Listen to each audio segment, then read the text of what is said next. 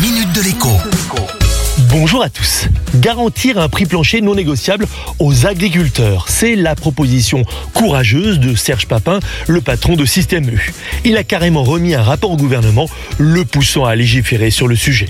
Alors on le sait, aujourd'hui, nombre d'agriculteurs et surtout d'éleveurs vendent à perte leurs produits parce que leurs clients ne leur laissent pas le choix. Il suffirait donc de contraindre les géants de l'agroalimentaire et les centrales d'achat de payer le bon prix aux agriculteurs français pour que tout rentre dans l'ordre. Le problème, c'est le mot agriculteur français. Petit, il y a 40 ans déjà, je me souviens des éleveurs qui bataillaient contre les agneaux importés de Nouvelle-Zélande. Des gigots qui parcouraient donc près de 20 000 km pour finir dans nos assiettes à Pâques. En ce moment, vous pouvez acheter des avocats du Pérou, encore des fraises du Maroc.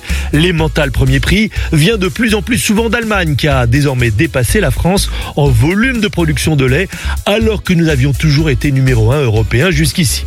Alors la Minute Éco n'a pas vocation à faire de la politique, mais à dire ce qui est.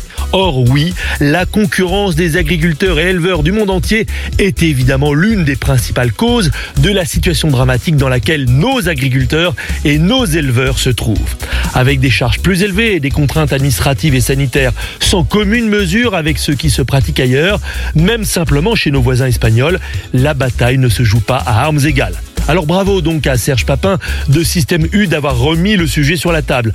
Mais il faudra aller beaucoup plus loin. Pour sauver l'agriculture française, acheter français d'abord est désormais incontournable. C'est une question de souveraineté nationale. Un pays dépendant des autres pour nourrir ses habitants est un pays faible et fragile. C'est un de nos derniers atouts. Ne le gâchons pas. À lundi. La minute de l'écho avec Jean-Baptiste Giraud sur radioscoop.com et application mobile Radioscoop.